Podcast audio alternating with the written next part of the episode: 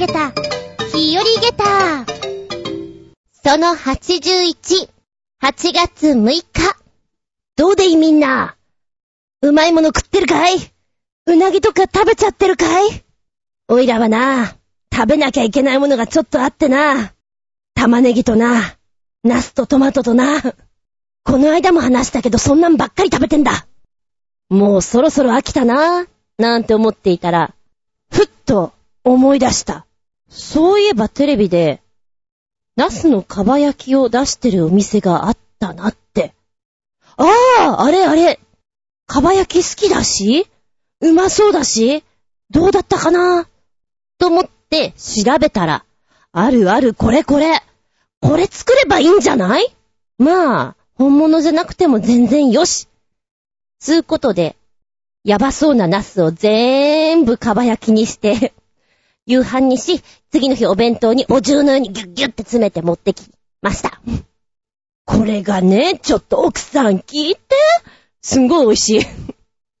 あの、私も適当に作ってるんだけど、それでも美味しく感じるってことは、真面目に作ったらだいぶ美味しいと思う。例えばこう、焦げ目をね、あの、しっかりつけてあげるとか、でもなんか全部やらなきゃいけなかったから、ところ狭しとナスをやったんですよ。だからもう時間とかも適当にやって、もういや、余った時間はレンジでとかいう風にやっていたので、もっと時間かけたりなんかしたらとっても美味しいものができたんじゃないかなって思いつつ、おすすめ、食がね、ぐっと湧くし、あの、ヘルシーじゃないですか、ナスなんて。だからね、すごくいいなと思いました。で、こちら、私がこうテレビで見て美味しそうだなと思ったのが、もともとは焼きそば屋さんなのかなお惣菜屋さんとかそっちだったらしいんですけども、アイデアからすごいことになってしまった。群馬県大田市にあります、川富というお店になります。えーと、これはね、畑と畑の間にポコンとお店があるような、そんな感じですよ。本当にお弁当屋さんなんだなって言ったところから、こう店長がね、店長ってか大長ですよ。なんかこう、うちのオリジナルのものでなんかいいものないかなっていうところで、ナスのかば焼き地を作ったらどうかとやってみたところ、テレビの方で面白いじゃないかと話題になる。味もすごくいい。お客さんが来る。口コミで広がる。またメディアが来るっていうことの繰り返しでどんどんどんどん広がってるみたいです。もちろんナスは大田さんの新鮮なナスを香ばしく焼き上げまして、特製のタレで仕上げたうなぎそっくりのかば焼きになっておりますので、お時間ある方はもしよかったら行ってみてください。うん、行けなくてもいいの。スーパーでさ、かば焼きのタレ買って、ナスでこう、お家で作ってごらんよ。かなりいけるから。はい、ってな感じで、本日もお付き合いくださいませ。お相手は私。気づいてくれたかなパーソナリティの方の写真変えてみたよ。あつみじゅんです。どうぞよろしくお願いしまーす。この番組は、ちょあへよ .com のご協力へて放送しております。今回はね、一枚は、うーんと、お着物じゃないお仕事の時の。もう一枚は、遊んでる時の。真剣に遊んでます。の図。えーっと、この真剣に遊んでますのやつはね、トリックアートに行った時に撮りました。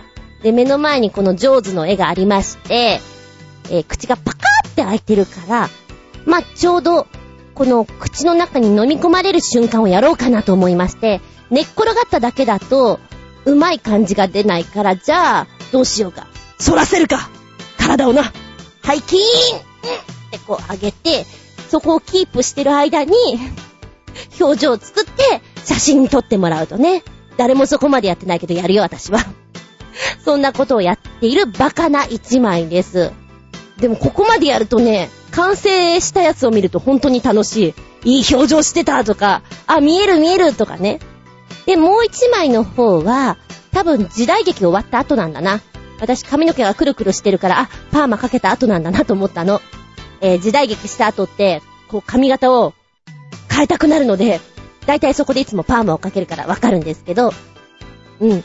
えー、っと、この時は多分、怒るシーンがいっぱいあった時じゃないかと。5分に1回は怒ったり怒鳴ったりっていうシーンが多かった時だと思います。まあ、そんな怒るシーンばっかりなんだけども、中には、家電がね、レンジだったかな爆発して、悲鳴を上げるとかいうシーンがあったりして、そういうところのがちょっとテンション上がるよね。やったみたいな。もういつも以上に騒ぐよ、私はとか思ってやりますけどね。で、写真変えるので、こういろいろとね、あのデータの方見直していたら、ああ、あんまりこう役者としてお仕事してる時って写真撮ってなかったんだな、もしくは、私よくね、物を落としたり壊したりするので、ああ、デジカメも何度か落としてるからそれでデータなくなってんのかなーなんて思いながら、バカだな、残念だな、なんてショックを受けてたりもします。で、さらにトリックアートの方のおバカな写真もいっぱいあるので、後々にまた上げていきたいと思いますけれども、ずんこ思ったよ。トリックアートで役者のお稽古したら結構面白いんじゃないかなって。2時間ぐらいでね。なんだろう。面白いメニューがいっぱい浮かぶもん。うんとね、私が言ったそのトリックアートで覚えてるのが、崖みたいなところがあって、そこから落ちるみたいなところ、えー、割れ目があったりして、そこに危ないとかいう風なシーンがあったりするので、シーンというか場面があったりするので、そこに合わせた表情と、落ちる瞬間の体のね、ラインを作ってもらうとかやったら絶対これ面白いだろうなぁなんて思って、誰か企画してくれたらいいのに。ずんこ先生いつでも出張するよ。子供たちと一緒にトリックアートでお芝居のお稽古いかがですか？ほら、温泉も入って、なんか知んないけど洞窟にも行っちゃおうか。ほら、楽しいね。どうかな？聞いてる？あ、聞いてない。じゃあ次行こうか。メッセージタイム。では最初のお便りはコージアットワークさん。メッセージ、お邪魔します。いらっしゃい。先日、うちの自転車の走行距離が1万5000キロを超えました。月平均にすると470キロ程度なので、それほど走っている感じはしません。自宅から南アフリカのケープタウン、コロンビアのボゴタ、ペルーのリマ、または南極あたりまで走っていることになるのですが、実際にそこまで走ったら帰りが大変ですね。それよりも、そろそろ足回りのメンテナンスをしなきゃいけないので、予算が心配です。タイヤとホイールとチェーン変えないと。あ、グリップも新しくしなきゃ。後輪のギアが減ってる気がする。キャー予算がまずは1万5000キロ、おめでとう !1 万5000はすごいよ今ちょっとざっと計算したら、そうか、そんな感じかって思っちゃうもん。でも普段さ、走ってたりする人って、大したことないって思っちゃうからそこがすごいんだろうね。でもってコージアットワークさんはオリジナルのメンテナンスのやり方でいろいろやっちゃうんでしょでもその方がコーチンとかね、全部自分でやれるからいいよね。まあ、部品は高いかもしれないけれどさ、やってもらうっていうのがないでしょ？その辺がいいなーって思う。ああ、でもそこまで自転車乗ってる人だったら大体自分でやるようになっちゃうのかな？うん、そんな感じもする。自転車も高そうだもんね、一個一個がね。なかなか、あいたたな感じになって、もやしを食べよう。あ、なんか今、ひらめき丸ひらめいた後でわかるでしょう。いろいろな変えなきゃいけないとこもあんだけど、それが楽しいんだよね。わかる、それも。私も今、バイクのいろんなところがちょっと来ていて、えー、マフラーカバーが割れちゃって、なんか熱がワンワン外に出てくし、走ってる間にこう、エンストするし、うーん、なんだろう、点検しなきゃいけないんだなと思いながら時間もないし、お金もないし、ああ、どうしよう。もっと安ければいいのに、なんて思っておりますけれども。あ、エンジンオイル、こ、交換しなきゃ。ね、こうやって話をしてると思い出すんだよ。普段忘れちゃってて。ダメだな部屋に貼っとくか、エンジンオイルって。ね、でも、なんかそうやってメンテナンスしたばっかりの時っていつもとちょっと違うから、事故とか怪我とか気をつけてくださいね。はい、メッセージありがとうございます。続いて、新潟県のキラキラよっぴっく。ずんこしゃん、こんにちバブバブ。暑いので簡潔に書きまちゅう。話題もないので、猫にエンジンつけちゃった映像です。あ、猫って工事現場などで使われている一輪車の俗称で、猫車とも言います。かっこ笑い。これはこれで非常に便利だと思います。っていうか欲しいでちゅー。それではごきげんよう。バブブブブブあーびっくりしたすっごいびっくりした木を見て森を見ず、とは、おいらのことだーい。そして、森を見て木を見ないんだーい。結局何も見てないんかーい。本当に猫って書いてあるから猫にエンジンつけたってこれ怖い話と思って読んでいたら工事現場の話なのね。えーと、こちらの YouTube の画像をつけてくれまして、えー57秒ぐらいだったかな見ました。はぁはぁはぁはぁ、これですか。あのー、あれですな。セグウェイ。セグウェイの安く作っちゃいましたって感じ。安く作って遊んでみたらこんなのできちゃいました。なかなか楽しそうです。この音がいいね。ブーってこう、低音で響いてくる音。音だってなまっちゃった。なんでしょうね、この、荷物も乗っけられる空間があって、ちょうどいい感じにハンドルみたいになっていて、安定性もあっていいんじゃないでしょうか。見た感じはなんじゃそりゃなんだけど、面白そうですよ。こんなのあったら楽しいよね。ナイスアイディアですよ。うん。乗りたーいと思いました。ずんこの、少年心の気分を盛り上げた、下駄4つ。乗りて続いては、まきさん。ずんこさん、こんにちは。この間の心理テスト、私は、睡眠、笑顔、仕事、でした。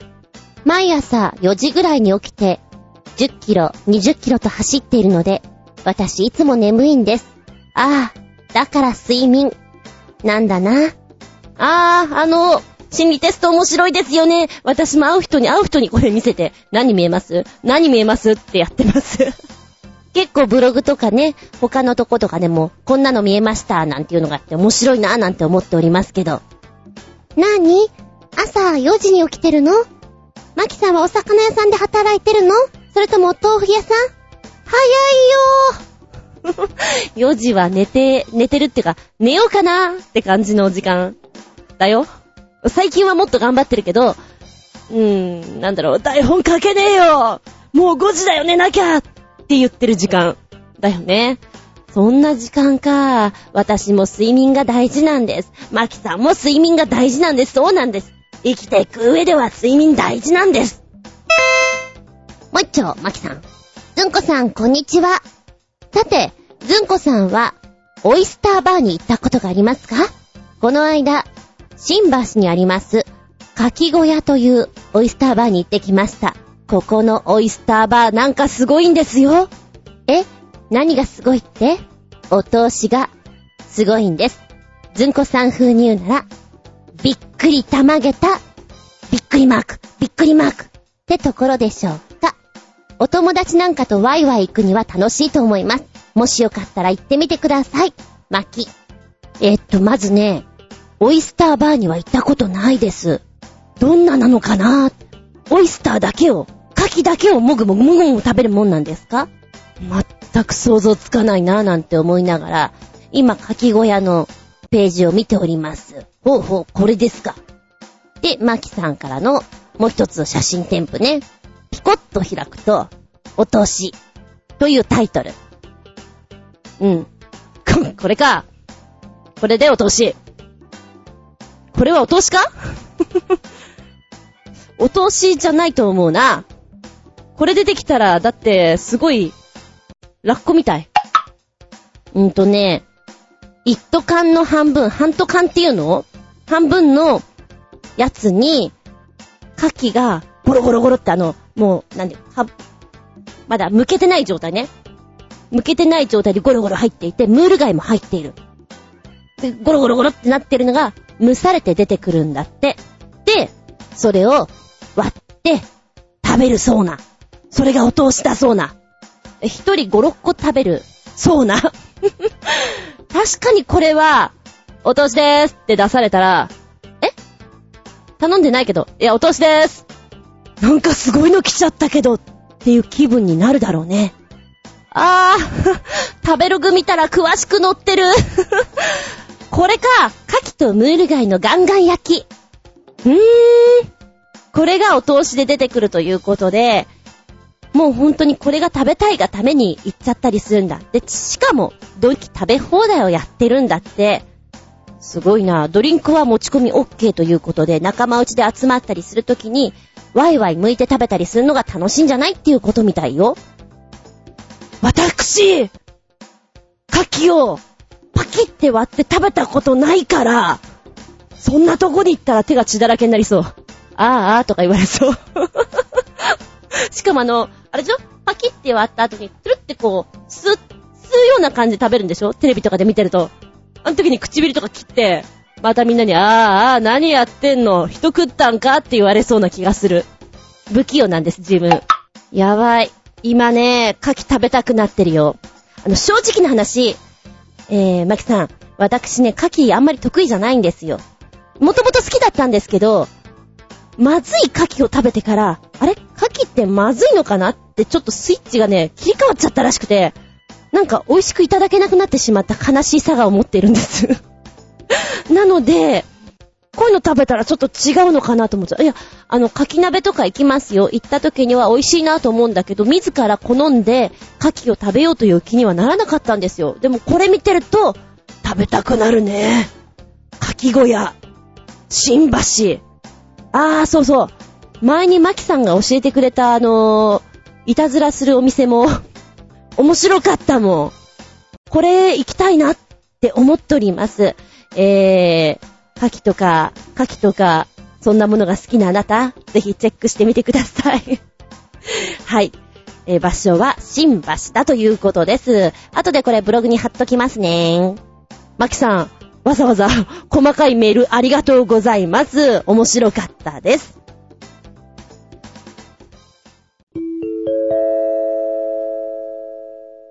ただいまより、ずんこ先生のレッスンを開始いたします。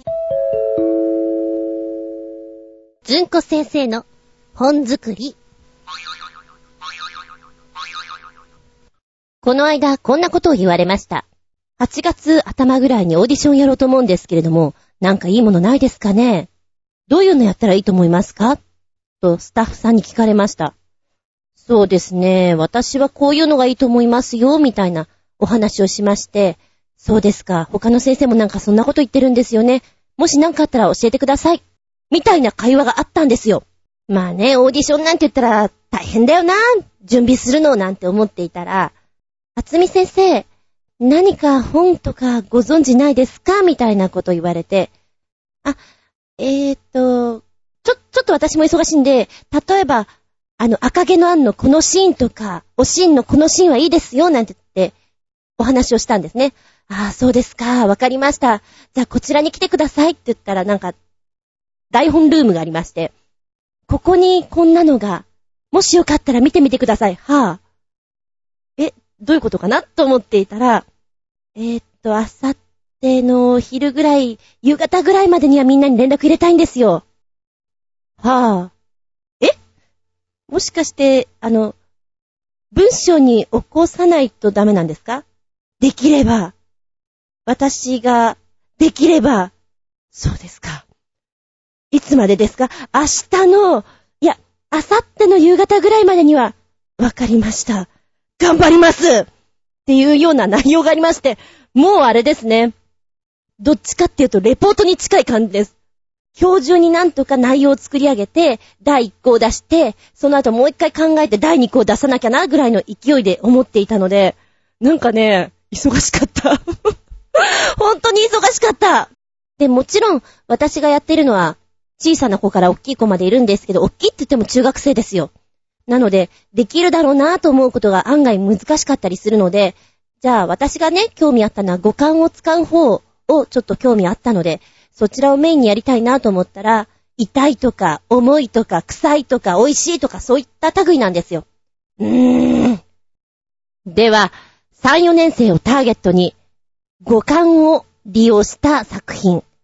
夜中の3時4時ぐらいにヒーヒーって書きました。今読んだら多分ね、おかしいなーっていうところがいっぱい出てくると思う。ああ、だがしかし、これでいっぱいいっぱいなのだよ、明智くん。つう感じです。仮タイトル、そうなんですか？そうなんです山の中、疲労感たっぷりの二人が歩いてくる。ねえ、本当にこっちで合ってるかな？歩む。わからないけど、や、やっぱり、うろうろしないでさ、じっとしていた方がいいんじゃない？だって、お腹が空いたんだもん。見つけてもらえるまでじっとなんかしてられないよ。はずきはお腹空かない？そりゃ、みんなとはぐれてから何も食べてないから、お腹空きまくりだけど。あー、ハンバーガー食べたい。こう、ガブって。食べるふり。うん、おいしい。おいしそう。じゃあ、はずきはね、うーんと、あ、うどんがいいな。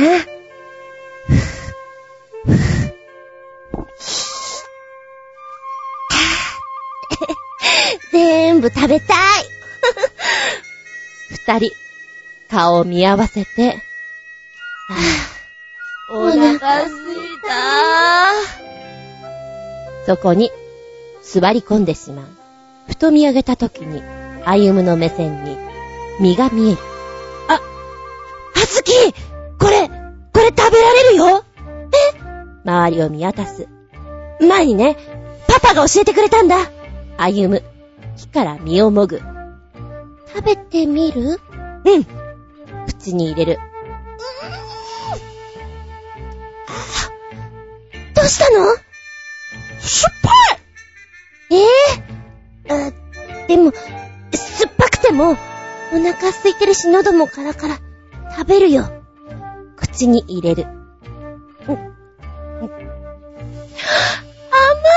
いえぇ、ー、当たりと外れがあるんだ。気をつけて食べなきゃね。そう言いながら身を食べる二人。そこに捜索隊の声が聞こえてきた。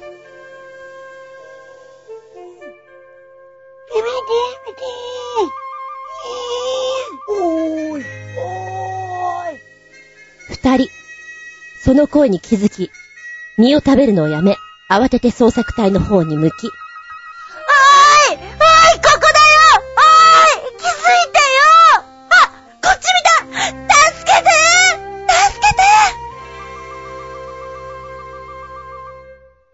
二人、必死に助けを呼ぶ。以上。今ね、えー、初めて自分で声を出して読んでいたわけなんですけど、これ喧嘩とかさせたら意外と面白いんじゃないなんて思いつつ、ああ、でもこれ以上長くなってしまったらそれはそれでしんどいなぁなんて思っておりました。えー、疲労感から、足の疲れ、重み、歩き方、それから物を食べるとき、仕草、食べ方、味覚、思い出し、えー、そんなのがあって、身を食べるとき、そこで酸っぱい甘いが入りまして、なおかつ、人が来たときに大声を出して見つけてもらうまでっていうのは、結構いろんなの盛りだくさんでいけるんじゃないかなと思って、ちょっとやりすぎ？と思いながら書いておりました。とさ、どうなるかな？ってな感じでこう、いくつか本を用意していったわけですよ。メールで送ったわけですよ。長文のやつ、短いやつ、それからちょっと文学的なもの。で、翌日に、まあちょっと軽く説明しまして、えー、次の日、これとこれとこれにしますって一本ずつ作品が選ばれて なんだよ一本でいいのかよと思って、えー、っと、3、4年生は別の先生が書いたの使われるので、ボツじゃんとか思って もう、しかも一本でいいんだったらもうちょっと楽に書いたよ。いっぱい用意しましたんで、ちょっと疲労困憊、睡眠不足。いつもだけどね。の話でした。はい、お便りいきますよ。新潟県のキラキラヨッピーくん。ずんこちゃん、こんにちは、ブ、ババ。バババブブブバブ。バババブブブバブできた。もとい、暑いので簡潔に書きまっちゅう。話題もないので記事は古めですが、僕ちゃんも乗りたい攻撃的なベビーカーでちゅう。それではごきげんよう。バブブブブブブブー。攻撃的なベビーカーって、どんなんだい？武装した危険なベビーグッズということで、ゆりかごとかベビーカーとかベビーグッズがたーっと乗ってるわけなんですが、なんでしょうかね、このターミネーターが出てきそうな、でででででで、でででででで。これずっと言ってるとさ、どうでもいいんだけど、サザエさんになっちゃうんだよね。あれ、私だけ？あ、ごめん。話がそれた。えー、っと、このベビーグッズなんですけども、まるでね、あの、ステンレス製なので、近未来っていう印象をすごく受けるんですよ。だから、赤ちゃんの乗るものとかってほんわかしていて、心が温まるような、安らぐような、柔らかい、優しい印象のものを見事に覆した厳しいものになっております。例えば、見た目は乳母車の形はしてますけども、赤ちゃんが乗るところの両サイドにガトリング砲のようなものが搭載されているものとか、なんかゆりかごなんだろうけれども、そこまで、こう、カバーするものが必要なのか的なんで、一応銃もくっついておりますみたいな、オプションとなっておりますみたいなところとか、こう、歩行器っていうのかな赤ちゃんが歩くために、こう、補助的に使う器具。これも、ベビーウォーカーが、うーん、なんかこれ自体がもう武器で飛んできそうな感じがする。ガシャホンガシャホンガシャホン。まさに SF 映画に出てくるような、あの、機械に見えてなりません。すごいですね、これね。でも、あえてこれをデザインした方はイタリアの方らしいんですけれども、えー、ベビー用品にあえて武器を加えて、鋭さを加えたというシリーズで、ショーをやっていたらしいですね。おかしいね、そういうものもあんだ。で、このね、サイトの一番下の方に、そういえば、時代劇シリーズ、子連れ狼では、大五郎の乗った乳母車の中に機関銃が仕込まれていましたが、みんな考えることは同じということなんでしょうか？ということを見て、えー、そうなんだあのー、子連れ狼は見ていないんですけど、ああれでしょ？しとしとぴっちゃん、しとぴっちゃん。行くぞ、大五郎ちゃーん行くぞちゃーんっていうあのー、そんなドラマだよね。そこしか覚えてないんだけども。で、ちょっと調べたら、一応子連れ狼の箱車。まあ昔で言うとこの乳母車には大体こんなものが装備されていたと。例えば銃弾が弾き返されるような分厚い鉄板が入っていたりとか、手すりや取っ手には刃物が仕込んであったりとか、手すりは長巻きとも称されていて軽い衝撃を与えると刃が飛び出すようになっていたりとか。で、一応ね、下の方にちゃんと銃が取り付けられていたみたいなこと書いてありますね。武器なんだ そうなんだ。え、何？あの、小連れ狼さんのあの、狼さんの方は、忍者？侍？よく知らないんですけども、うーん、そういう話なんだ。で、今すごく驚いております。あ、でも確かにね、油断はするよね。ベビーカー、乳母車からそんなの出てくると思わないから。だから、小連れ狼の方は正解。わかんないから。ただ、この、武装したベビーカーの方は、もろ、機関銃ですぜ。ここに、ガトリング砲ついてますぜって見えるから、うーん、威嚇はしてるけれど、どうでしょうね。相手を油断させるという意味合いでは、いや、油断できてんのかな？どうなのかな？うん、でも面白いね。こういうデザインもありかなと思いながら今見ておりました。はい。えー、目が覚めるような。そして、小連れ狼も私の中ではかなり笑い転げたお話でしえー、ゲタゲタ4ってところでしょうか。もう一丁、新潟県のキラキラよっぴーくんから、ずんこしゃん、こんにちは、ブブブブブブ暑いので簡潔に書きまちゅう。話題もないので、南米ボリビアのジャングルで発見された毛虫でちゅう。一瞬、誰かが落としたカチラかと思いましたが、毛虫のようでちゅう。猛毒を持ってるそうで、触ると危険でちゅう。それではごきげんよう。バブブブブブブブブブブブー。はい、ポチッとして、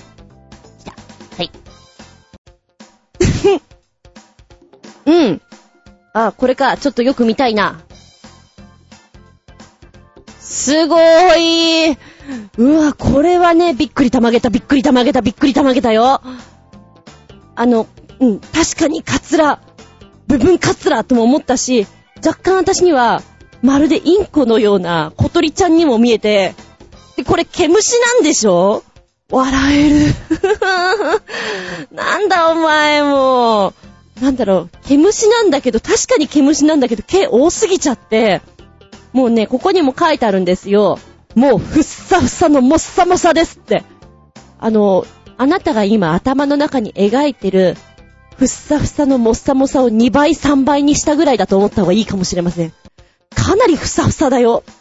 で、このサイトの一番下の方に、この子が動いてるね、もぞもぞ動いてる絵があるんだけど、虫じゃないよね、もうね。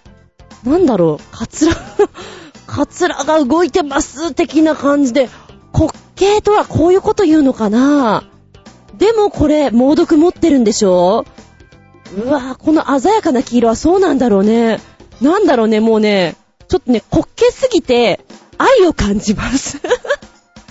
なんだろう、可愛くって気になっちゃうぐらい、お前なんでそんなモサモサって思っちゃう？あれ？毛虫って、大人になっても毛虫だよね？そうだよね？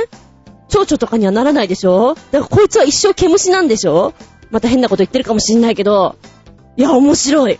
で、ちなみに、この、毛虫くんなんですけど、アメリカの大富豪の髪型に似てるんですって、えー、ドナルド・ジョンさん？ドナルド・ジョン・トラップって書いたのかな？だからこの毛虫は、アメリカの大富豪に習って愛称は、ドナルド・トラップ・キャタピラーとも言われてるんですって。おかしいねあはははははは。今気になったからウィキペディアで毛虫って見たら、毛虫は蝶や蛾の幼虫のうち毛やトゲが生えてるもの、特にガ類の幼虫でも毛が多いものを指す場合が多い。ただし少々毛の生えた芋虫と明確な区別はないなんて書いてある。ああ、だから別に毛虫は一生毛虫なわけじゃなくて蛾にもなったりするってことなんだね。うん、一個勉強になった。余談だが、えー、私の知ってる方がですね、毛虫が嫌いらしいんですよ。毛虫とか芋虫がね。っていう話を前に聞いて、あの、それを教えてくれた人が毛虫とかその芋虫の図鑑じゃないけど本を見ていて可愛いって言って見てたんです。女の方です。可愛いんだ。私は別にそんなにダメじゃないから見れる方なんですけど、可愛い、あの人に見せてあげようって言って 見せてあげてたんですね。で、ちなみにその人は男の人で、あの気持ち悪いって言って、あの、その本返してくれたらしいんですけど、特にどれが気持ち悪いっていうのを付箋につけて アピールして帰ってきたっていうのがちょっと面白いなと思って、ええ、余談ですけど。毛虫か。そういえば前の家は1階だったんで、年に1、2回毛虫がお家の中にいましたとさ。嫌なんだよね。うぞうぞされると。新潟県のキラキラよっぴくんすごい部分カツラ。ごめん。毛虫だったね。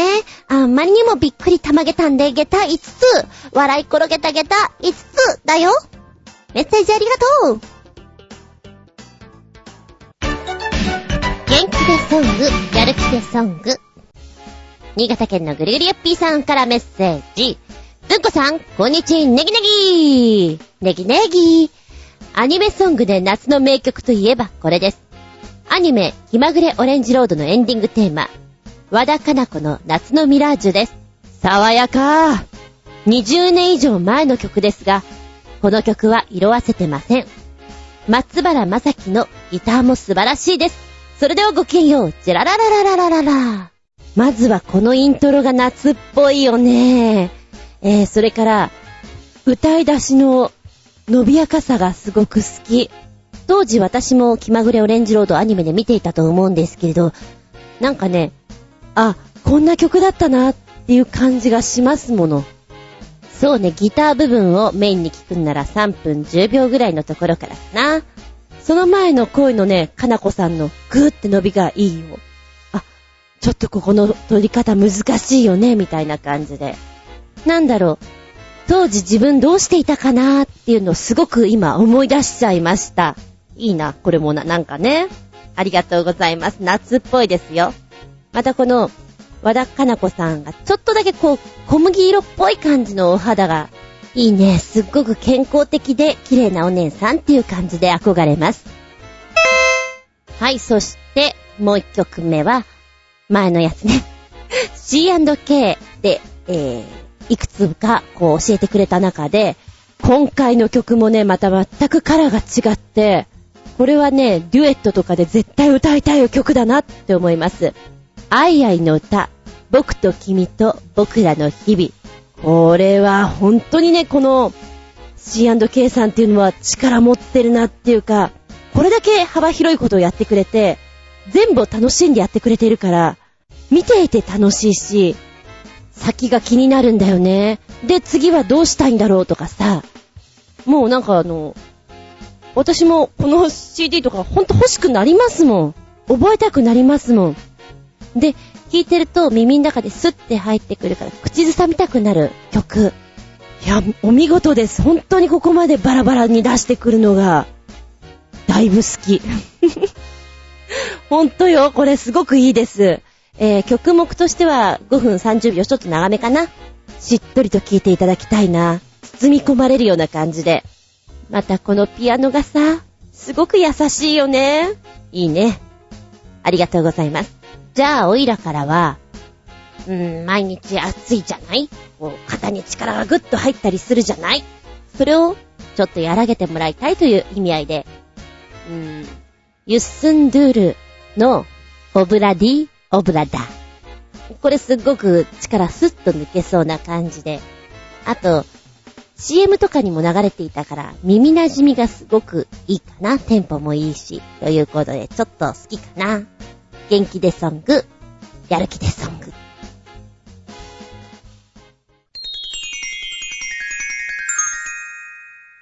シシピンアウトタイム。では本日のテーマ、2013夏を楽しむためにということでお届けしたいと思います。夏を楽しむ。ねえ、暑いじゃない？暑いから涼しくしたいか、暑いからさらに、こう、汗をかくような感じで夏を満喫したいか。いろいろあると思うんだ。心の底から冷え冷えとしたいとかね。夏を楽しむ必須アイテムは私ね、やっぱ怪談稲川淳二さん的な怪談。スペシャルドラマ、必要だね。あるとやっぱり、おーって思うもの。それと、そんなに食べちゃいないんだけど、スイカ？夏だねーって感じするよね。うん、スイカバーも美味しいし、あ、それはいいけど、あとはね、入道雲。雲好きなんですよ。で、夕焼けとかすごく好きなんですけれども、この夕焼けの、ね、日が落ちてくる様と、雲っていうセットはとっても好きで、夏らしい雲ねえ、夕日素敵じゃないか。ついついどっか食べに行きたいなって思う瞬間でもありますよ。夏を楽しむために遊びに行くというところから、海が好きか山が好きかっていう類になると、どっちかっちゅうと、山の方でプラプラしつつ、海の方でお泊まりとかしたい感じかな。なんとなく。温泉とか、なんとなく。でもご飯は山の方がいいかな。なんとなく。まあそんなのもあったりするんですけども、そうね、子供の頃はやっぱり海に行きたいっていうのあった。言い方変えようか。海の近くに行きたいだね。それはありました。で、山は虫がいるからちょっと嫌、みたいなのもあってね。夏を楽しむ。うん、旅行、行きたいなっていうのはやっぱり子供の頃からはありましたね。今もね、でもある。なんだかんだで休みを取って一日ぐらいどっか行きたいなとは思う。でもこのクソ暑いのに行ってどうするよ？って思いながら、暑いんだけど、そのさなかに行く自分もちょっと好き、みたいな。ね、皆さんは電車とか車とかで結構快適に行くでしょ？バイクはね、暑いの。なんだこのジリジリ感は、焼けるわっていうぐらい、暑いの。でもそんな中行くのがいいのよ。今はね、ガンガンにこう、エアコンかけたところで、お茶なんぞ飲みながらボケーっと DVD 見たり、漫画読んだりするのが好きです。どこにも行かず、ボケーっとしていた夏を楽しむために。で、時たまこう、料理を作ったりするんだけど、辛いものを作ったりするのがいいのよ。何をしたかって今日はいいから出ておりませんっていうぐらい、ボケーっとするの好きだね。夏を楽しむ。そうね。うーんと、今住んでるところは4階なんですけど、1階の時には風が全然入ってこなかったんですよ。だから窓なんか開けても、で、涼しくもなんともないんだけども、今は風が入ってくるから、ちょっとだけ寝やすいっていうか、気持ちいい風っていうのが感じられて、あー、夏の風ってこんなかって思ってね。で、実家にいた時は、もう、風は、やっぱり入ってこず、熱帯夜っていうのしか感じたことなく、エアコンもなかったので、寝てるところはね、扇風機なんですよ。で、扇風機がしかも当たらないところにかかっているので、暑いのなんのってっていうレベルで寝ていたので、今はそれを考えると快適だね。もうなんか、夏、外出ると暑いわって思うんだけど、お部屋の中を、だいぶ冷やしております。体に悪いかもしれませんけど、それを楽しんでますっていう感じでしょうか。あとね、やっぱ夏にやる映画とかはチェックしてたりしますね。今見たいのはね、モンスターズインク。好きなんだよね。ああいうの面白い。あとジブリさんもね。そうそう、今回は教え子ちゃんが出てるからちょっと見ときたいなっていうのもあってね。うーん、そうなんですよ。そうね、食べ物で言ったらやっぱり辛いもの、熱いもの、ガツンと食べて、いや、あんまり汗出せない人なんだけども、体の中からさらに熱くっていうのが好きかもしれない。熱い鍋焼きうどんとか食べちゃおうかなって思うもの。今かよとか思うんだけど、あの、しゃぶしゃぶとかいいなぁなんて思ったりしますね。で、あと、ね、タイ料理とか、いいなぁって、ついつい食べたくなってしまって、刺激物の多い日々になっておりますよ。でもあれを食べた後に外に出ると、スファーっと気分が良かったりするから、素敵な食べ物だなと思います。うん、子供の頃はやっぱりプールが好きだったから、必ず夏と言ったらプールっていうのを入れてましたけどね、プール、アイス、スイカみたいなさ、夏を楽しむ三大アイテム的なところはあったんだけど、今、嫌いじゃないんですよ、プールは。でも、濡れるのがめんどくさい。後々を考えてしまう大人っちゅうのはいかんですな。その場を楽しむことができないっていうか、いや、行ったら行ったで楽しむのよ。だけど、なんか濡れるんでしょ？で、荷物これ持ってって、乾かしてとか考えるとちょっとめんどくさいなっていうところがあったりするのが悲しいかな。じゃあ、早くもメッセージ、コージアットワークさん、2013、夏を楽しむために、お邪魔します。らっしゃい。夏はもう暑いのが当たり前なので、外で走り回るのが一番です。汗でどんどん失われる水分とミネラル類を補給して動き回っていると、木陰や風がすごく涼しく感じます。疲れていれば、熱帯夜だって寝てしまうから大丈夫。あー、でも夏中、体力が保てればいいんだけどなーと。ふーん、なんだろう、倒れないでくださいね。本当に暑い時間帯も動いてそうだ、コージャットワークさんは。まあ、熱中症とか気をつけてると思うけどね。水分なんか取っても取っても取ってもなんでしょ？シャツも絞っても絞ってもっていうぐらい出るんでしょ？きっとね。まあでも気持ちよさそうだし、体も絞れそうな感じはしますけれどね。いやいや、ハードですよ。あー、熱帯夜ね。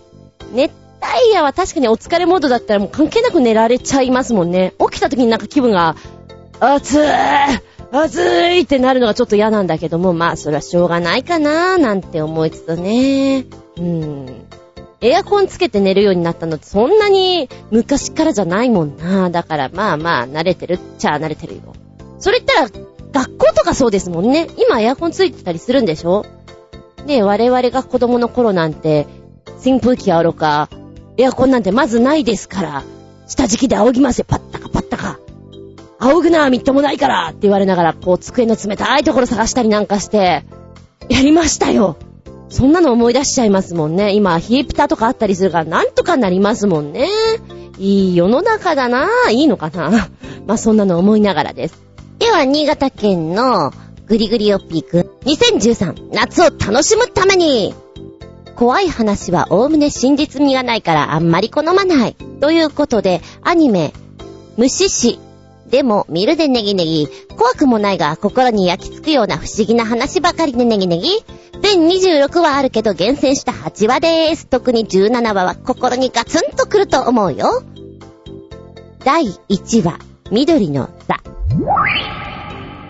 今ね、見てきたんだけども、おっしゃる通り、怖くはないけど、すごく味わい深くて、不思議だなーっていうふわーっとした作品のような感じがしますね。面白かったですね。なんか、ちょっと、夜眠れないなーっていう時とかに見てみるといいかなっていう作品だと思いました。あ、これもね、リンク貼っとくんで見てみてください。もしよろしければですけど。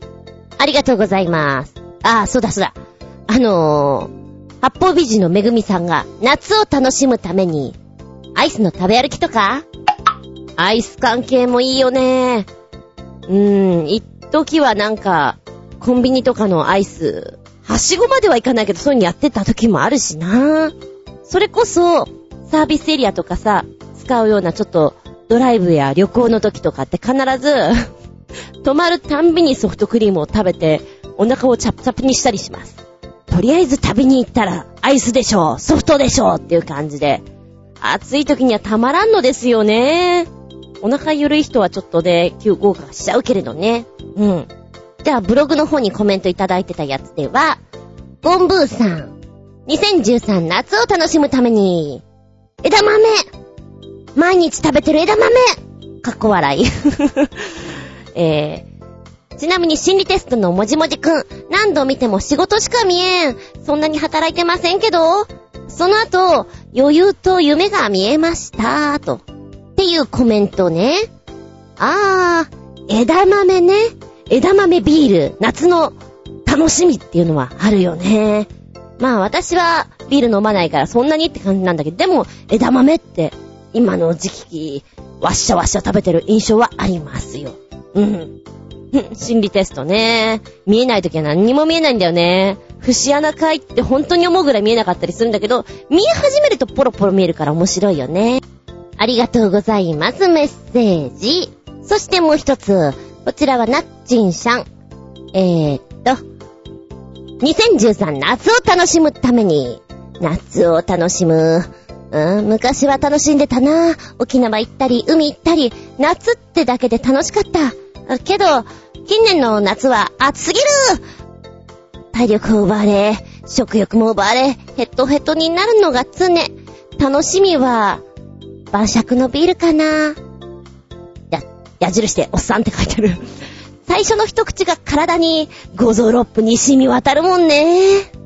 うーん、あとはほんと、食事に興味が失せたので貯めるものは困るわ。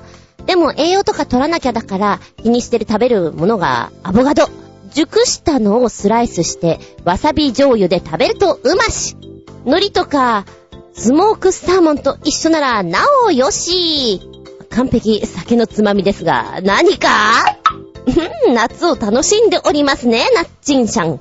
ありがとうございます。そうね、ちょいと前だったら、夏を楽しむために結構長めの本とかを一気読みとかいうのはしてたんだけど、今全然そういうのをやってる時間がなくて読めてないんだよね。あれはあれでね、引き込まれる、自分でその空間を作るっていうのが楽しかったなって思いますね。裁判物とかね。どうなるの？どうなるの？この裁判どうなるの？有罪なの？っていうのはよくやってましたけど。ほら、夏のお盆とかってやることなーくて、バイトとかもお休みだったりすると、ポケーっとしてる時ね、やったりするのにちょうどよかったんですよ。今はあんまないんだけどね。それも懐かしいや。はい、じゃあ、おまけの稽古か。新潟県のぐりぐりよっぴーさん。夏休み、優が楽しむため欲しいものは？豚の形のかやりきかっこ、蚊取り線香受けが欲しいね。うん。かわいいよね、あれね。蚊取り線香ね。あれ結構効くよね。うちの親父のところは蚊取り線香なんですよ。なんか臭いなとか思いながらも、あれあるとないとでは大違いだもんね。実家の香りって感じ。な、蚊取り線香とあれだ。風鈴、チリーンってやつね。風鈴もあんまり見なくなったなぁ。聞かなくなったなぁ。必ず実家ではなんか、風鈴飾ってたけどな、秋でも 冬でも。しまわないだけって話なんだけど、風鈴、いいと思うけどね、あの、音、音色が。銀座には真夏になると風鈴売りが来るんだよ。あれがなかなかね、珍しいというか見たことないので、素敵な売り方をしてるなと思って見ておりました。買ったことないけどね。だって高そうなんだもの、銀座ってさ。コジアとアクさんのおまけの毛。夏休み、夕方楽しむため欲しいものは、夏場は公園の噴水とかにジャブジャブ入っていいことにしてくれないかな。きっと気持ちいいんだろうな。あー、賛成ジャブジャブっていうのが気に入った。さっきさ、濡れるのがめんどくさいんだよねとか言いつつ、こういうのはやりたい。ジャブジャブ。洋服のまんまジャブジャブやりたい。だから、アスレチックの水濡れるやつは本当に憧れてやりたくてやりたくてですね。子供かって思いながらもそういうのが楽しい。あるじゃん、遊園地とかでさ。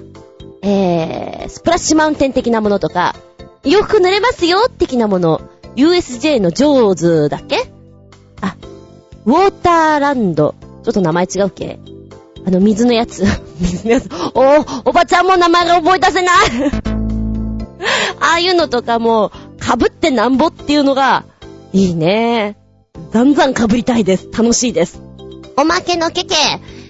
えー、コージアットワークさん。真夏、食わねば、夏を楽しむフード夏はトウモロコシですね。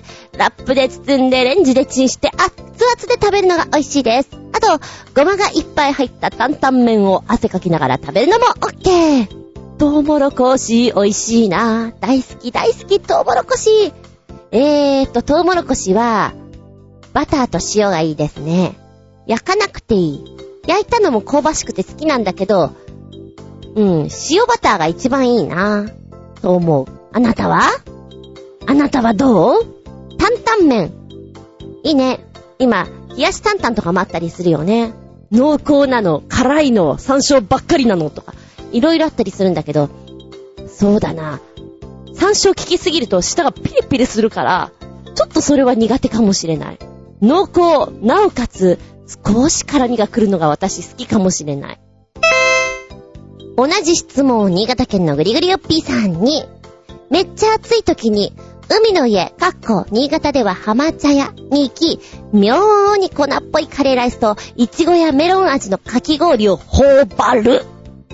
あー、いいね夏を楽しんでる感じがするよカレーライスはね、食べた記憶ないんだけど、ラーメン行っちゃうから、でもなんか海の家って感じするかも。いちごやメロンはもう王道鉄板ですよね。もう頬張ってくださいですよ。今さ、かき氷屋さんってちょっと考えていて、レインボー味とかこう出したりするじゃない。だけどやっぱり、いちごとメロンで抑えておきたいよね、こういうところは。ほら、舌がま、真緑になっちゃったって見せなきゃいけない。べーって。あれはいいと思う。カレーライスねうーん、海の家とかで食べるとまた妙に味が、効いてて美味しかったりするんだよね。もうそんなにいっぱい食べてるわけじゃないけど、そういう記憶はあります。ありがとうございます。でもまだ続く。おまけのケケケ。夏だもの。暑さを楽しめ、とろけろおのれ。汗を吹き出せ。暑さを楽しむ、これこそ日本の夏なんじゃい数年前に熱中症になったことがあるので、暑さは楽しめないなそんな余裕はないね。できるだけ涼しいところにいるのがベストだよ。炎天下なんてとんでもない。あー、熱中症になっちゃったんだ。気をつけないとだね。熱中症になったことないけど、なると相当ひどいんでしょ？立ち直るまで。立ち直るっていうか、こう、ね、体力取り戻すまで。そうか、そしたらもう、早いとこケアだよね。私なんてもう、暑さに弱いから、出ませんよ こんなの書いときながら、暑さ楽しまないところはある。ま、ただ、ただよ、お家にいて、暑いは暑いんだけど、クーラーかけずに、お昼寝するっていうのは嫌いではない。なんでしょう、この暑さの中わざわざ暑さに耐えて昼寝しなくてもいいんじゃないっていうとこですんのがちょっと好きかもしれないな。M 的発言か。では、コージアットワークさんは、上から降り注ぐ太陽の暑さは快適ですが、地面からの輻射熱とか、建物にこもった暑さは楽しめません。夏の間だけどこかの木陰に電源供給してくれないかな。テントにパソコン持ち込んで暮らすんだけどな。あーでも実際夜とかになってね、あれ？なんか外すっごい気持ちいいね。っていう時多いですもんね。どんだけ中にこもっちゃってんだろうっていうのは思ったりします。テントにパソコン持ち込んで暮らす。パソコンは必須なんだね。うーん、暇つぶしにはいいのかなっていう感じですけどね。ああ、あの、パソコンで行くと、パソコンも熱をもはーって出すじゃないですか。あれ、電気屋さんとか行くと、電気屋さんっていう私もあれだけど、まあ、量販店とかに行くと、こう、熱を発散させるようなパソコン用のラックが、いいお値段で売っててびっくりするね。確かにこれに乗ってたら、パソコン冷え冷えになるかななんて思ったりして、ちょっとそういうのが面白いななんて思って見ておりますけど、奴らの出す力は、侮れんからね。はい。ありがとうございます。おまけのケロケ暑いからこそ、心の底から寒くなりたいんだ。怖い物語や映画や漫画や場所や食べ物、あらら、冷えてきたわ。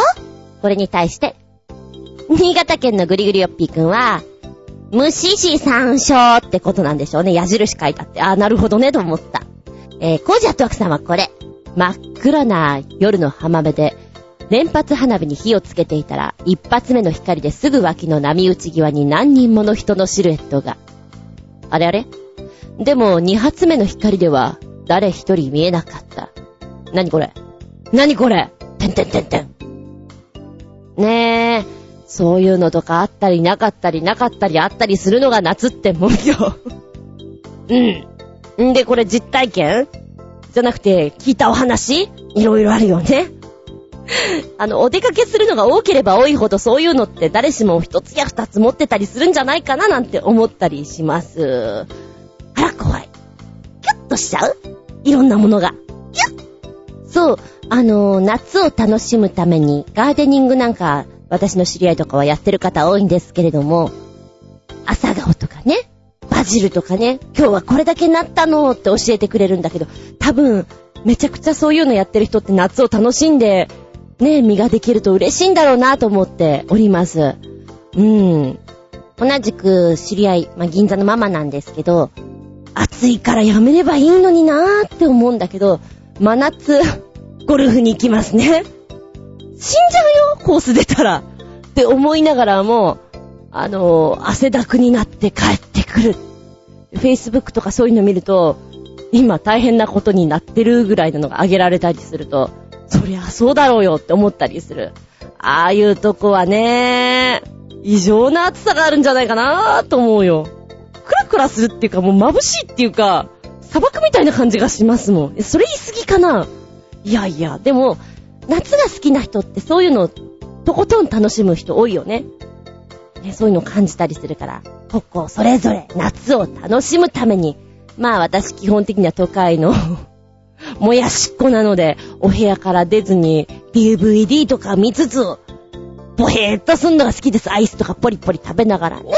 あなたにとって2013夏を楽しむために、一体どんなことをなさってるんでしょうか？汗かけ、ほらかけ、すぐにかけ。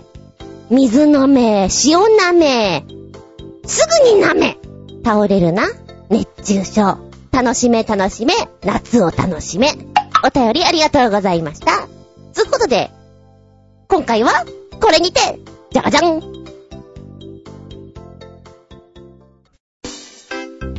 びっくりたまげたプチゲタ話。寒い寒いの話だよ。今、新宿小田急のイベント広場で、全国うまいもの広場だったかな？あ、うまいもの巡りっていうのをやってるんですよ。8月6日までやっているということで、ネットで見て、あ、行ってみたいなと思ったの。うまいものって好きだし、一番興味があったのが、鹿児島の白熊。これが、ドーンと、ボリューミーなのが写真に載っててね。これはちょっと食べるの面白いんじゃないの？って思って、行ってきたわけです。さっきな。えー、っとね、時間帯によって混み具合が全く違うのが面白いなと思ったんですけれども、さてこちらの白熊を出してるお店なんですけど、天文館無邪気というお店になります。で、もともとこの白熊を本当にやり始めたお店ということなんですけれども、えーとね、白熊って言われてピーンと来ない人のために、かき氷ございますね。あのかき氷が、ふわっふわの氷で、フルーツがいっぱい、周りにトトトトトトってくっつけられております。刺さってると言いましょうか。いや、盛られております。そして、お味は練乳味、ミルクの味になっております。この見た目が昔々、この白熊が作られたのが昭和22年、えー、久保武さんという方が考案されました。この時に白い蜜をかけていたところから、あ、熊さんに似てるね。お名前はじゃあこれ白熊で売ろうか。っていうことで白熊という風に名がついたらしいんですけれども、この白熊さん、鹿児島というだけあって、あの、今はね、お芋が乗っていたり、お豆がついていたり、バナナがあったり、マンゴーがあったり、ゼリーがあったり、体に悪そうなものも乗っかってたりなんかして、ちょっと面白いいでたちになっております。メロンも刺さっております。目の前に来た時に、うわってちょっとね、声を上げたくなるようなのが楽しいかなと思って、えー、サイズは大きいのと小さいのを選べます。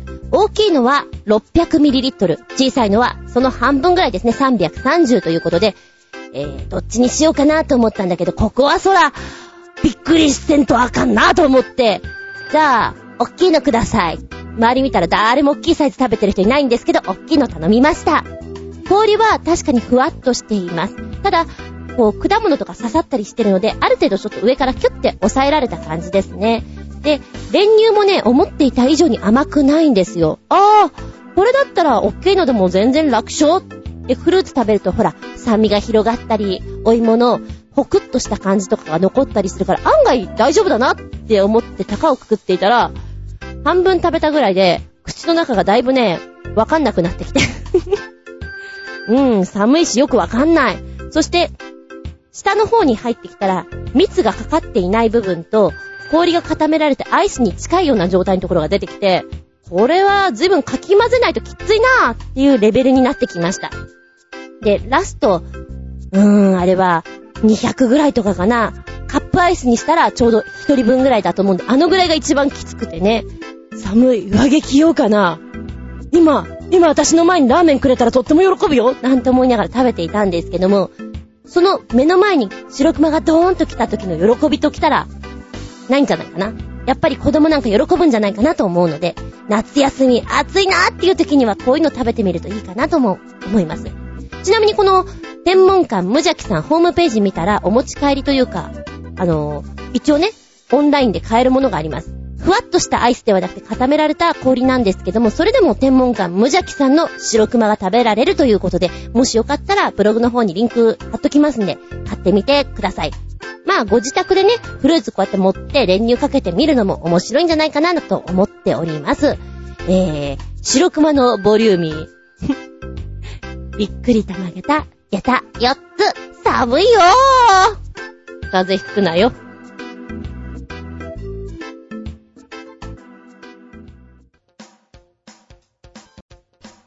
ほい、メッセージですよ。コージアットワークさん。タイトル。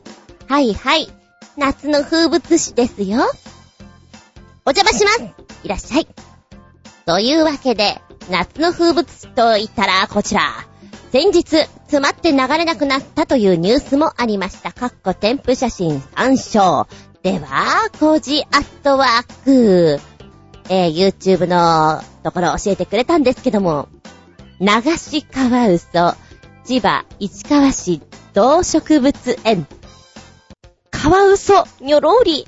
彼らが流れちゃうんだよ、流しそうめん。違う流しカワウソということで、えー、この間詰まってしまった写真も一緒に添付してくれてるやつが、お利口さんな顔してキュキュキュキュなんかなってる感じが、もう愛くるしい、という形そのものを表現してるんではないかと思われますけれども、いいですねへえ、夏の風物詩なんだ。で、みんなこっちをキョンってこう見てるのがいいね。かわいいね、カワウソ。食べるときなんかすごい香りなんでね。志村動物園でやっていた。なんか昔やっていたアニメでは、カワウソってイタチとかあっちって、なんか怖い動物っていう印象があるんですけど、お目目くるくるで可愛いね。いいです。こんなの流れてきたらたまりませんね。鼻血ぶって出そうです。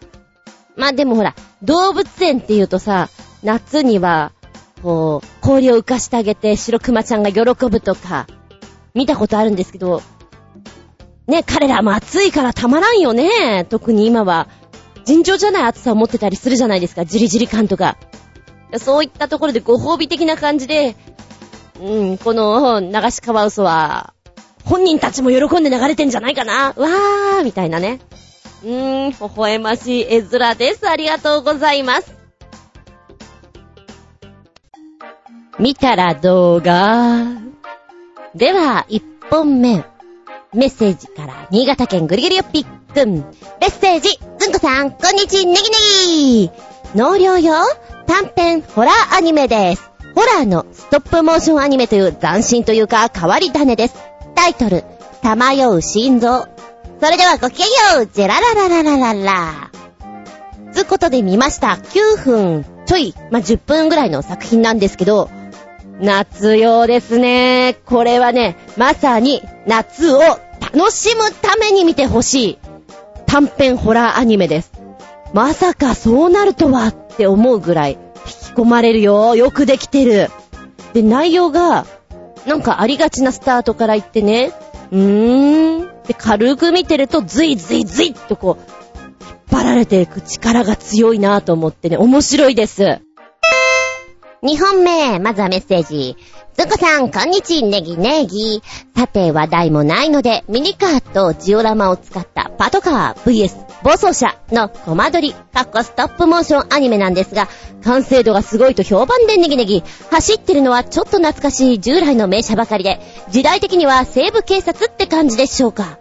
自業自得のようですが、ラストは悲惨な結果に、カッコざまあ見さらせ的な笑い。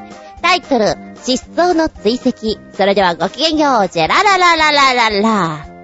これはね、3分21秒という短い作品なんですけども、出だしが、ゴゴンと始まって、はぁ、あ、どうなるんでしょうっていうところから見始めてね、あっという間に見させてくれる作品。で、もう車がすごく出てくるんだけど、こう今説明を聞いててね、あ、なるほどね、と思ったのね。なんかね、車詳しくないんですけど、古い車多くねかと思って見ていたんですよ。音とかね。なんかちょっとパトカーとか、ななんかしなきゃ私パトカー詳しいらしくて。皆まで言うな皆まで言うな まあまあ、そんな感じで、古いなぁと思えるものとかがいくつかあったんだけど、そうか。従来の名車集めた感じになってるんですね。へえ。ぶつかり具合とかね、どうやって逃げていくのかなっていうダイナミックさはお見事です。パラリア、パラリア、パラリアってあのバカみたいな音もとてもいいんじゃないでしょうか。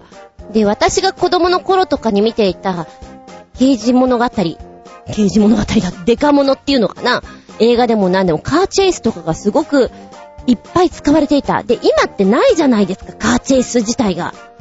だからなんだかね、とても懐かしいような斬新なようないいですなぁ、ダイナミックさがと思った。昔のドラマをすごく思い出しちゃいましたね。はい、ありがとうございます。パラリラー。はい、そして続いてこちら。つんこさん、こんにちは、ズビズバー。ズビズバーなんだ。私よく風邪ひいたりすると表現ズビズバーって言うからちょっと面白い。えー、さて、最高にご機嫌な短編アニメシリーズを紹介します。僕はこれ以上の傑作短編アニメシリーズを見たことありませんが、ずんこさんはどうでしょうか？今現在はシーズン第5シリーズの途中まで YouTube で見られますが、正直言って第4シーズンと第5シーズンは第1シーズンから第3シーズンに比べて出来がいまいちだと思いますが、とりあえず第4シーズンまでご覧ください。お、タイトル言い忘れてました。うさびっちです。赤いボーダーの方は、キレネンコはめっちゃ強いです。かっこ笑い。それではごきんよう、チェラララララララあ、チャラララララララいつもと違った。つい癖で。今ね、ウサビッチ第1シーズン途中まで見てたんだけど、これはね、一気見するのが本当にもったいないくらい、面白い なんだろう。ものすごくグッと掴まれるね。で、一本一本1分30秒ぐらいとかなんじゃないかな。あっという間、これも。で、何これ、牢獄の話なんだ。で、か、髪の毛じゃないや。耳をこう、キュッて縛ってる方がウサビッチっていうのかな。で、キレネンコは、あのー、耳にアクセがついていて、なんか強そうな感じなんですよ。ふぅ、ど、どういう設定で来るのかなと思ったら、一個一個がね、ネタが細かくって、面白いところをすごくついてくる。あの、労働の時間っていうのがあって、こうね、牢獄にいて労働しなきゃいけないよっていうのを、どういう風にやらせんのかなと思ったら、あの、マトリョーシカ、お人形さんの中からさらにちっちゃいお人形さんがあって、その中からさらにまたちっちゃいお人形さんが出てくるって、ロシアのお人形さんなんだけども、このマトリョーシカを組み立てるのとかやってたりして、なんだかシュールで面白いなみたいな。ひよこの性別を分けたりするのとかやってて、面白いんですよ、一個一個が。で、一気に見るのがもったいないなって感じなんですよ。うわぁ、これ1話ずつまた私ブログの方にあげようかなって思うぐらい今ね、すっかりハマってます。かわいい。ウサビッチ T シャツが欲しい。で、このね、キレネンコがね、怒った時にね、いい顔するんですよ。顔がシワシワになってなんかすごい可愛いんですよ。たまりません。見てほしい。なんだろう、このさ、おとぼけな感じのウサビッチくんと、切れちゃってるキレネンコくんのキャラクターが、本当に面白くって、ハートが、キュッとなります。ありがとうございます。じゃあ最後に、えー、こちらは新潟県のキラキラヨッピーくんですね。えー、ブックさん、こんにちは、ブブブブブブー。暑いので簡潔に書きまちゅう。話題もないので、アメリカのハードロックバンド、バンヘイレンのボーカル、デビッド・リー・ロスが原案し、主演もしている、日本の銭湯を舞台に殺し屋を描いたショートフィルム、外人任侠伝、東京事変が公開されました。なんか、痩せた小錦も出てまちゅが、はっきり言って僕ちゃんには全くの意味不明でーちゅう。何を言いたいのか全く理解できません。誰か説明してください。かっこ笑い。それではごきんよう。バブブブブブブブうん、うん、うん。み、見たよ。ふ んなんでしょうね。こういうのって、味わい深すぎて、面白いよね。どうやって持ってくるのかなって思って。えー、っとね、こういう人気者を外人さんが作ってるの見ると、どうしても、キルビル的なものを思い出しちゃうんですよ。ねえ、どう来るかなーって、楽しみに見ておりました。おう、おう、おう、そう来るかーみたいな。で、小錦さんも、まさかそこのキャラだとは思わなかったから、ちょっとね、びっくりですよ。そこにいること自体が。そして最後のオチ。これは見なきゃダメですね。よくぞこのオチに持ってきましたっていうところの、いいね。奥が深いね。日本。素敵だね、東京事変って思っちゃったのは私だけでしょうか。ああ、よかったらこれも見てほしいな。はい。えー、今回は4本。4本っていうか、うさびっちは長いんですけどね、お届けしました。うさびっちはちょいちょい出しにしようかな、なんて思ってます。あなたも、見たら動画、です。この番組は、ちょあへよ .com のご協力へて放送しております。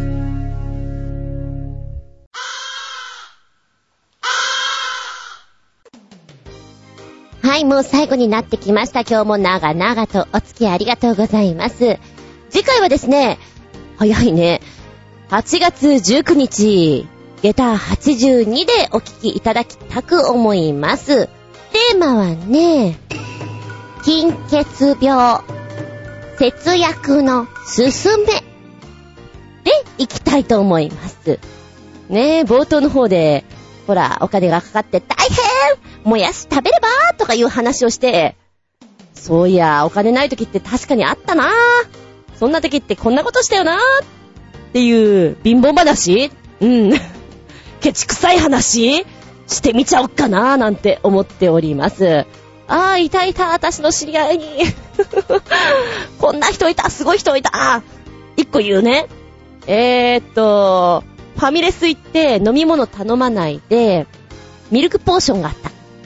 水にミルクポーションと砂糖入れてそれを飲んでる人がいた。かっこ女の子。ちょっと引いた。いや、だいぶ引いた。あれはね、びっくり、たまげったよ。そんなお話をしつつ、貧血病、節約のすすめ。ねえ、実はこんなことするととってもいいのよ。実は。ね？引かないでこれはとってもいいんだから。っていうお話よ。ミルクポーションで言うと、えー、手が荒れていてクリームが買えない時に、ミルクポーションのミルクをお手手に馴染ませるとちょっと匂うかもしれないけど、ほらお手手がスベスベだよぬめぬめとも言うかもしれないけど、スベスベだよっていうのを教わった。銀座のお姉さんに。それはやらないってね、思ったけどね。はい。そんなお話をしていきましょう。